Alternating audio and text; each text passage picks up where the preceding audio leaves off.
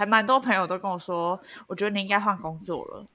嗯，他们就觉得换其他的工作，然后看一下外面的世界也蛮好的。对，他觉得你在舒适圈，对啊，这样算舒适圈吗？算吗？算算吧。但我觉得我一直都在舒适圈里面突破自己的舒适圈啊。哦。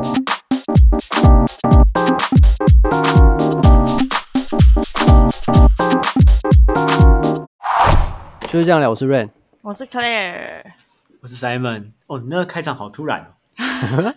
那你们对，我刚刚也 吓到，啊、我说：“哎、欸，怎么开始？”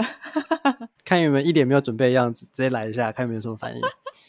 还好我反应很快。好好，我们今天要聊一个效应。嗯、我们先不讲是什么效应，效应因为我怕我讲出来，你们就知道我要讲什么了。好，我们会有先入为主的感觉。对，你们就知道我要怎么样发展。所以今天就先不讲这个效应，我想先来分享一个我最近的事情。好，就是我前阵子，呃，上礼拜吧，上礼拜开始回去那个公司上班，嗯、然后因为你们也知道我在板桥跟内湖，就是要通勤的时间会很长，对，有点远，有点有点远，嗯、大概都是一个小时起跳。嗯、然后我在原本在 work from home 的时候，我们可能大概六点半。下班，然后就马上可以吃晚餐了。所以我刚回去上班的那几天，六点半的时候肚子都超饿，就是下班 下班的时候要搭捷运，然后我想说我肚子好饿，然后就很厌世。Uh huh. 然后这时候我在捷运上的时候，就刚好有一个大学的学长，以前在社团，他是我的。呃，我当干部的时候，他是总会的干部，所以我们两个其实有点是上呃主管跟下属的感觉这样。Uh. 然后他就传讯起来，他就问我说：“哎，之前跟我提了一个工作，就是他在半年前的时候，他在他现在工作的地方有一个职缺，他觉得很适合我，就以我们以前大学相处过的，嗯、呃，他对我的。”认识来说，他觉得这个职缺很像，很认识，很很适合我去。对，嗯、然后所以他在半年前他准备要开这个缺的时候，他就问过我了。那个时候我刚好在我现在的这份工作有一个部门的转换，然后我就跟他说：“ uh huh. 哦，因为我现在刚换一个部门，我想要先适应一下那部门的状况，所以我就拒绝他了。嗯”后来过年的时候呢，他也有问我了一次，他跟我说：“哎、嗯。”啊，你最近怎么样啊？在公司活得还还好吗？什么的？要不要来啊？对啊，要不要要不要考虑啊？我这边准备要开缺，如果你要的话，我要赶快跟主管去争取。然后，但我也是跟他说，嗯，嗯，可是我还才来这边而已，我还想再观望一下。好，所以、嗯、这半年之间，他大概问了两三次，直到上个礼拜的时候，他确定他要开缺，在一零上面登那个职缺了，然后就跑来问我。嗯他说：“哎、欸，嗯、我一零四的缺开了，你要不要考虑一下？”嗯，然后就在我那肚子很饿的时候，我就打开了他的那个一零四，然后就跟他聊了大概一个多小时，嗯、听他介绍那个工作的状况。嗯、我突然就觉得，哎、欸，这份工作好像可以耶，因为这个工作在三重，我骑车大概二十分钟，嗯哼，然后薪水差不多，就是两边差不多，嗯嗯。那。去到那里的话，第一个是通勤的时间减少很多，第二个是他上下班的时间很固定，就是八点半、五、uh. 点半，所以你等于五点半下班，uh. 你回到家大概六点，吃完饭大概七点，七、uh. 点以后的时间都是自己的时间，你可以去做很多其他的事情。比起我们现在这份工作，我可能六点半。下班回到家已经快八点，吃完饭都快九点，就差不多要洗洗睡了。嗯、我觉得晚上多了很多可以用的时间，嗯、所以我开始对了这份工作有一点心动。嗯，还准备去、嗯，但后来我就在犹豫这件事情，因为我觉得我好不容易在我现在这个工作有一点点起色，嗯、就是进来到这个部门半年了，嗯、然后我觉得这边还有很多东西可以学，所以我就去想。我的初衷到底为什么会进到这个部门？然后我在这部门想要得到什么？嗯、还有我比较远程一点的人生规划。嗯、然后想一想，就觉得、嗯、好吧，现在这份工作其实也很好。嗯，就是因为如果我今天换到那一份工作过去，可能我的通勤时间这件事情有被解决掉，没有错。嗯、可是等于我要重来。嗯，就是因为他那边是助理的角色，所以我等于所有事情都要重新来过。我之前累积在这间公司累积了一年多的经验，可能就没了。嗯，对，对我来说，可能以职涯人生规划来讲的话，可能没有那么的合适，嗯、所以后来我就决定没有去。你有去了解，就是你同事、你朋友这个工作的环境吗？你说进到那间公司去看吗？对啊，没有啊，我还没去。OK，因为他在那种三重的。算工业区吗？他是做机械的，嗯、所以我大概可以这可以推测，然后有去他们的网站上看过，嗯，就大概就是一般的办公室那样。哦，嗯、就一般的，没有，不是五十六层，然后落地窗的那种，冰箱也没有哈根达斯，没有没有没有，所以就可以不用考虑了，这样。对，对但那边唯一的好处就是，第一个是通勤很方便啦，第二个是因为主管是我已经很熟的人。然后我们已经一定有、嗯、呃一定的工作默契了，所以我进去做事情的时候，应该很快就可以上手。对啊，对。对，但是以整体就是撇除我当下因为通勤这件事情来说的话，其实我现在这份工作没有比较差。嗯，而且以未来规划来讲的话，现在这个基础打得好的话，之后会跳得更快，这样，嗯、所以我后来就没有去了。了解，我想问一下你们有没有类似这种，就是其实原本的状况没有很差，但可能在某一个点，嗯、你又觉得其他的选项更好，嗯，所以你就对其他的选项有一点心动，但你后来还是自己拉回来。嗯、譬如说，现在的女朋友其实不错，哇，你这个是真是这个题目哎，但是你在路上看到一个梅啊，然后觉得嗯。嗯好像可以试试看，嗯，但后来又觉得，嗯，自己的女朋友其实还是比较好的，这样。哇，今天可瑞尔出了一题心灵拷问的问题，灵魂拷问，灵魂拷问，你们有没有过这样？反正现在都单身嘛，都可以讲啊。呃，我觉得 Simon 先，哎，这这个来的太快了，我说我想一下，这个这个真的要想一下。哇，他这题很。你再重复一次，你说假设你现在已经有了，没有啦，不一定是感情啦，就是你可能你现在这个阶段也没有很差，就都还过得去。可是可能有一个比较没那么好的，但突然有一个类似的状况，可是解决掉你那个觉得没有那么好的呃那个元素，嗯嗯，然后你就对另外一件另另外一个选项开始有点心动了。反正就是出现一个比你现在的选项更好的东西。对，可是那只是那个当下，有可能只是那当下而已，它并不是真的对你是好的。嗯、我觉得这种东西就要看好多少了，因为毕竟一个每样东西都有自己的呃适应的时间跟习惯。嗯，嗯那今天假设好，我可能为了那个三趴五趴的薪水，牺牲掉我现在这个很舒服的工作环境、嗯、熟悉的人事物，那我还要。我还有一个不确定性，到下一间公司可能可能呃会有不好的同事、不好的影响。那我觉得我就不愿意花这个五帕调薪幅度去赌这些事情。你觉得宁愿在现在这间公司，对不对？对，我就觉得不值得，而且有年资的问题。嗯，那如果假设哎跳槽四五十趴，那就没什么好考虑的，那就直接先跳再说。对，利益都是都是取舍出来的嘛，嗯嗯嗯、看你觉得利大于弊还是怎么样。嗯，那我觉得如果太小幅度的话，其实反而没有什么好思考的。嗯嗯，对啊，嗯，所以我才没有跳。嗯，了解。我觉得你没有跳是正确的啊。嗯嗯，哎，可是说这边的环境符合你啊？对啊，环境。但是其实我跟我自己的朋友在讲这件事情的时候，还蛮多朋友都跟我说，我觉得你应该换工作了。嗯，他们就觉得换其他的工作，然后看一下外面的世界也蛮好的。对，他觉得你在舒适圈，对啊，这样算舒适圈吗？算吗？算算吧。但我觉得我一直都在舒适圈里面突破自己的舒适圈啊，就以工作环境、oh. 工作的职责上面来说，我是一直在突破的。Oh.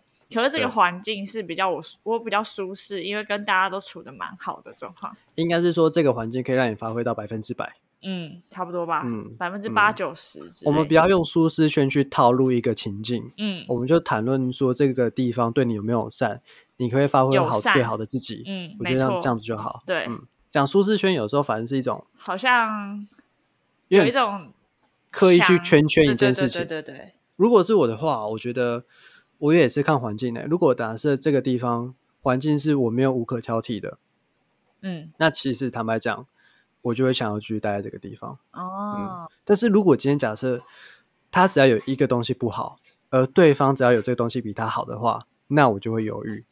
嗯嗯，这个感觉就跟就跟刚刚提到谈恋爱很像。哦，如果今天假设哦，你的男朋友已经九十九分了，嗯，然后你刚好遇到了那个另外一个对象的人吗？不是，他刚好就缺那九十九没有的那一分，你就会觉得他是一百分，就是你会渴望那种你现在没有而对方有的。对，没错，嗯、没错。如果可是，可是事实上综合评价还是你原本的好。对对，哦、没错，哦、没错。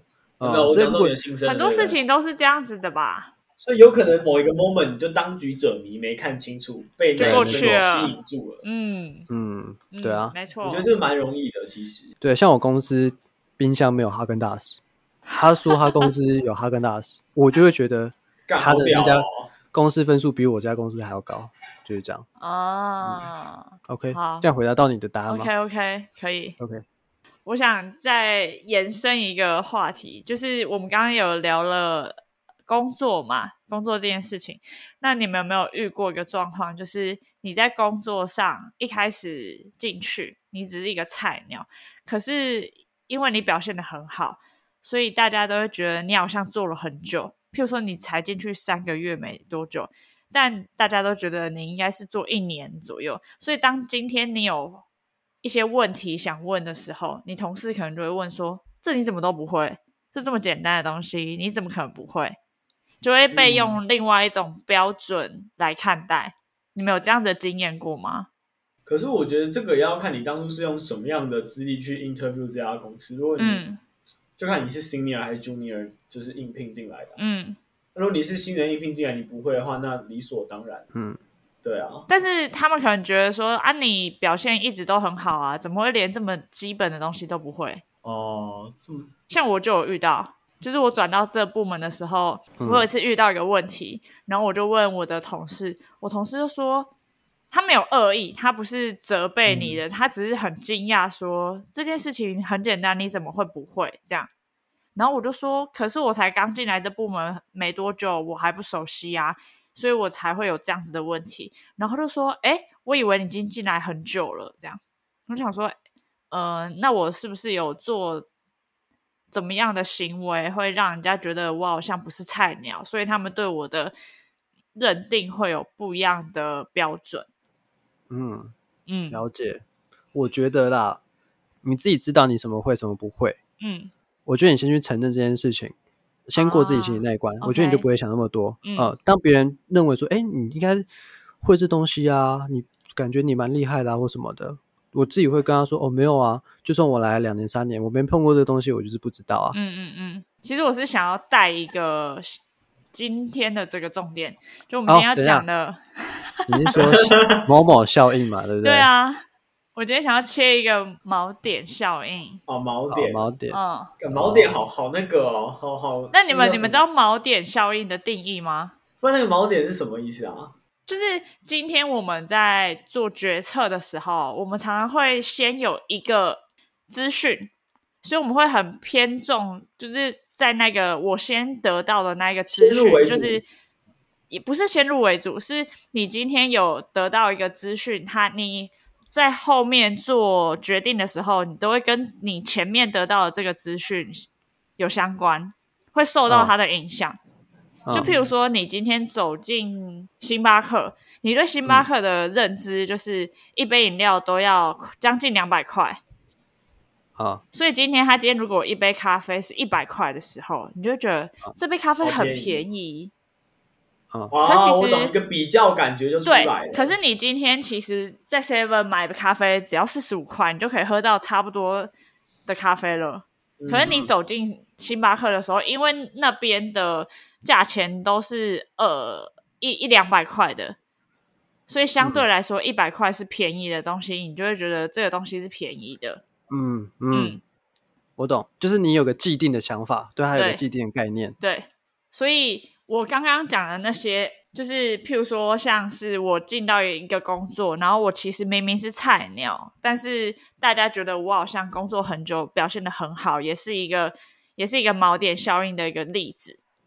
嗯，就是说我今天一进去的时候，大家可能觉得我的能力就是那样，就是一个可能做了一年左右的样子，嗯、所以我今天回到我菜鸟这个职位的时候，呃，我去做了菜鸟会做的事情的时候，他们会觉得我好像不符合他当初对我的设定的标准。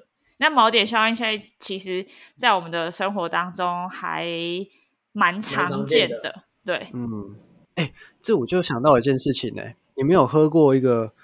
哎，看这样我拉走，会不会这段又要又要被剪掉？没关系啊，你拉，拉、啊。我讲一下，你没有喝过有个东西是那个透明的一个罐装饮料，但是你喝起来是，对对对对，你知道吗？嗯、你你有没有喝过这东西吗？我没有喝过，但我知道，是不是感觉就像这样子？就是就是很突兀，很奇怪。你今天喝个透明东西，你应该觉得应该是开水，但那开水竟然有奶茶味，它没有比较感啊。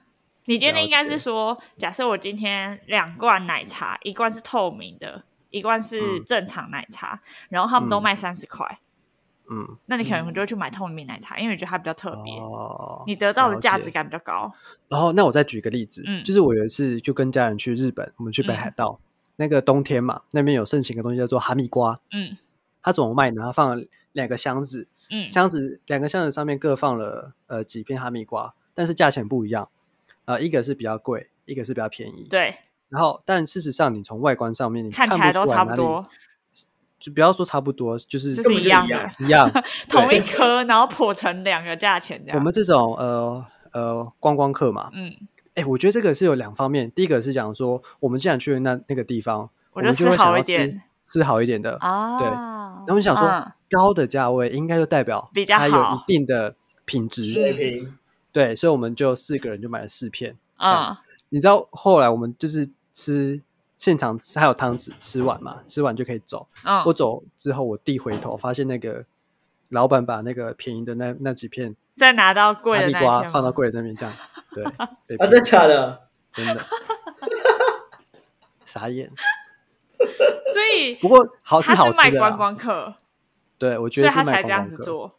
有可能，如果今天是当地人好了，嗯，他还有另外一种效应是什么？就是哎，一样是锚点啊，哎，有便宜的，对，所以我买便宜的那个，对我买便宜的，嗯，对，没有，这就跟为什么星巴克会卖水一样，他一瓶水卖七十，一杯咖啡卖一百，你就会觉得咖啡咖啡比较便宜，对，连水都卖七十了，对，了解，没错没错，这就是锚点。嗯嗯嗯，好，同意同意。他是用一个实验观察出来的。那我现在要考你们两个一件事情，就是呢，Rain，你们两个各有五秒可以去算这个答案。好，我拿下纸跟笔。你先拿，对，你先拿纸跟笔。Rain，呃，我看 Simon 先好了，不要计算机，用五秒去算。可是我没有笔耶。没关系，你用就是。你应该也算不出来啊，你就用脑袋去估一个 词就好了。不可以用手机，不可以用手机。好，Simon，你现在开始算一乘二乘三乘四乘五乘六乘七乘八，然后 Rain 你算八乘七乘六乘五乘四乘三乘二乘一。好，好，讲你们的答案。Rain 你猜？我猜呃两千一百二十。哦，那 Simon 呢？我猜，你不要再算了。不是不是不是，你用猜的。这个大概就是 C 二取 C C 八取。你不要，我猜二零五六。这个，你猜二零五六。对。然后 Rain 你猜多少？我刚刚猜二一二零吧，我忘记了。大概那个附近。我就想说，我找就是二的某个次方啦。哦，uh, 就是一零二四再往上加一个次方的这种感觉，uh, 但是不可能有，uh, 不可能是次方啊，因为对啊，没有我说大概那个值啊，就猜一下。啊，uh, uh, uh, 一个猜二零五六，然后一个猜二一二零。二零，对，好，答案是四零三二零，差一点啊，差一点，差一点，那么多，对，好，但是呢，这不重点，重点是。当初那个有外国人在做这个实验的时候，他们发现，就是从小数字开始的那一批实验者，他们的估计值大概在五百多，就是很小。那从数字大成八乘七乘六的那一批人，哦、他们的估计值大概是两千多。哦哦，了解、嗯。但其实正确的答案是多很多，这样。然后了解了解，所以从刚刚的这个实验可以看出来，嗯、要不是我完全没概念，要不就是 Simon 完全没概念。我觉得没有，我觉得是 Simon 我们连锚点的概念都没有。嗯、Simon 有点太准了。因为他、哦、他从数字小，他应该会猜一个什么几百而已，但他猜到两千多，有点吓到我。嗯，嗯，但是这件这个实验来说的话，主要是要告诉我们说，其实人会受到第一个得到的这个资讯，去影响你后面判断的结果，嗯、就是所谓的锚点效应。是哦，你说我第一个听到的是一，可是我后来才两千多，对，所以你有点不正常，你应该再再少一点，你应该再猜个什么五百多或一千多这样就好。哦、没有，我刚刚听到七乘八就想说二的三次，然后又二的二点多次。你太聪明了，算一算，人家只能五秒，不可以有这么多的思考时间。哎，阿、啊、不就还好，我没有回答五百多，要不然我也是特例，特别蠢，对，特别蠢。好啦，好，那你们。就是介绍完这个效应之后，你们有没有想到生活上有没有什么类似的这个效应的例子？就除了我们刚刚讲说星巴克的定价啊，然后呃，在工作上可能会有一些这个状况啊等等。我觉得很多的那个，我觉得这跟消费心理学其实蛮像的，嗯，因为像很多那种旅行社的呃促销活动，哦，这是一个实验，一个蛮有名的实验，就是。有数位的跟纸本的，对，然后还有数位加纸本的。那假设数位的可能我们算五百块好了，嗯，然后纸本的一千块好了，嗯，然后今天数位加纸本的只要一千一百块，那你就会觉得你就会觉得数位加纸本很便宜，嗯，应该说这个实验的重点在于说，如果今天今天就只有 A 跟 B 选项，只有数位跟纸本。百分之八十以上的人呢，都只会选数位，因为大家觉得纸本利用率很低。嗯，可那如果我今天多了一个选项，数位加纸本等于一千一的话，那大部分都会选这个数位加纸本。哦，因为他们觉得他们赚到了，可是实际上其实他是多买贵了六百块，因为他根本不会用到纸本。对，对啊，这时候出现那个纸本的，就是让你觉得说，哎，纸本的就一千了，那我只要花一百块就可以买得到了。嗯，好便宜哦。嗯，这种我觉得这也像是你刚刚讲的那个。是啊，它是锚点效应的定价策略，没错。对，我觉得因为我之前有看过消费心理学，我觉得这跟这个蛮像的。嗯嗯嗯嗯嗯，对。润润有想到什么样的例子吗？但是也跟那国小老师一样，就刚开学的时候老师会对你很凶，可是到后面你跟他相处的时候，你会发现，哎，其实老师也挺 nice 的，算吗？我觉得你这比较正向一点哎。哦，嗯，比较正向一点。对，锚点会比较偏，我觉得它有有一点点小小的负面的啊。哦，我刚刚突然想到一个，嗯，就是在工作上也很容易有这个锚点效应的出现。就譬如说，我们平常已经很习惯加班了，嗯，但如果某天你突然可以正常下班的时候，你就觉得自己超幸福的。加班这件事情是不好的，是非常态的。你反而把它当成习以为常的事情，哦、嗯，这也是一个锚点。了解，对对对，了解。哎，这个这个有感觉，这个有感觉。好。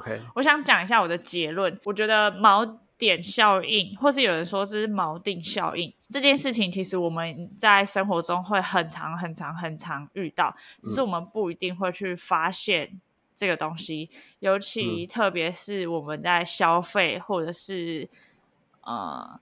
一些人际上的关系的时候，我们可能没有注意到这一个东西，嗯、然后反而会落入他的陷阱或者他的圈套。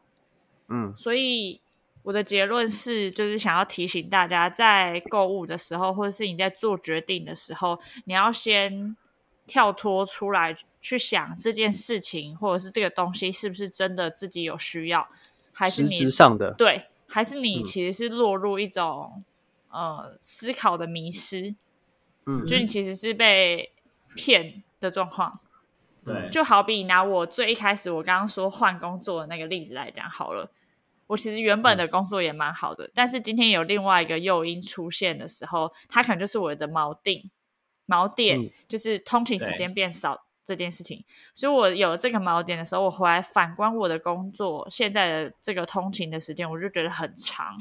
然后我可能就，嗯、如果我没有客观的思考的话，我可能就会换工作，因为我受到那个锚点影响。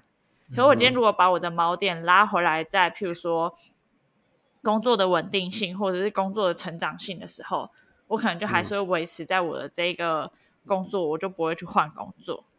嗯嗯，所以有时候在呃思考或者是遇到一些选择的时候，可以去思考一下，说是不是有一个锚点去影响你去做什么样的决定，这样子会比较呃，应该说比较不会做出。不好的决定，做出错误的决定，什么才是真正对你有帮助的啦？不要一昧的去征求便宜这件事情，不是没有办法，人就是贱，这种事情，哎、欸，这真的太长了。你譬如说，你去你去便利商店，你原本只打算买一罐饮料，嗯、但他跟你说第二件十折，嗯、你会不会呃，嗯、不是第二件十，第二件十块，第二件十块，你会不会拿第二罐？嗯、会吧，一定，啊、一定拿、啊。不一定哎、欸，我不会、欸。嗯，那你你就是超理性，因为我就是那个会拿的那个人，那我就觉得我超就就跟有一瓶饮料，它可能中杯三十五，然后大杯四十，可是多两百 CC，你就觉得哇，大杯好好，说我买大杯，你就会买大杯，喝不完，没错。可是我就是会选中杯的那个人，哦，因为我觉得喝不完还要倒后面吧。我跟你讲，我是会选中杯的人，但是通常店员会说服你说，哎。大杯比较划算哦，要不要点大杯？加五块加两百 CC 哦，我就会说嗯好，那大杯。对对，就一个杯话术这样子。对，我可能第一次的时候会思考，这可能对我比较帮助，我也喝不完，浪费这样。可是当店员推一下的时候，我就会嗯好，那就就不小心就下去了。对啊，哎，你们知道有个游买游戏的平台叫 Steam 吗？嗯，Steam 我知道啊。嗯，他会打包一堆垃圾游戏让你买。对对，就是可能这个游戏在几年前是可能一千七、一千八的，嗯，然后突然最近有个活动说两三百块就可以买到，嗯，然后就这时候就会有划算，对，就会有人觉得很划算去买。那买的原因就可能他真的想玩，嗯。第二个就是他觉得他可以买来收藏。哦，想当年那时候这个游戏很红，要一一千七、一千八，现在我两三百就可以入手，我马上买。但是那个东西，但实际买了也不一定会玩，对。可能他就花了那个钱，但他不一定会去玩那个游戏。效应的很好的例子。OK，好，差不多，差不多，差不多。感谢凯尔今天的分享。Care，，好，OK，拜拜，拜不，拜。